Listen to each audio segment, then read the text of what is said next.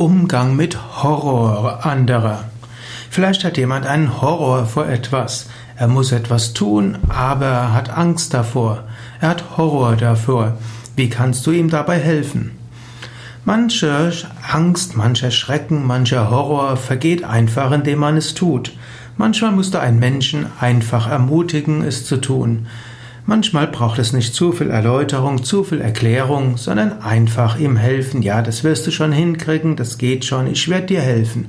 Biete deine Hilfe an und schaue, dass du ihm, ihm oder ihr tatsächlich helfen kannst, das anzugehen, was anzugehen ist.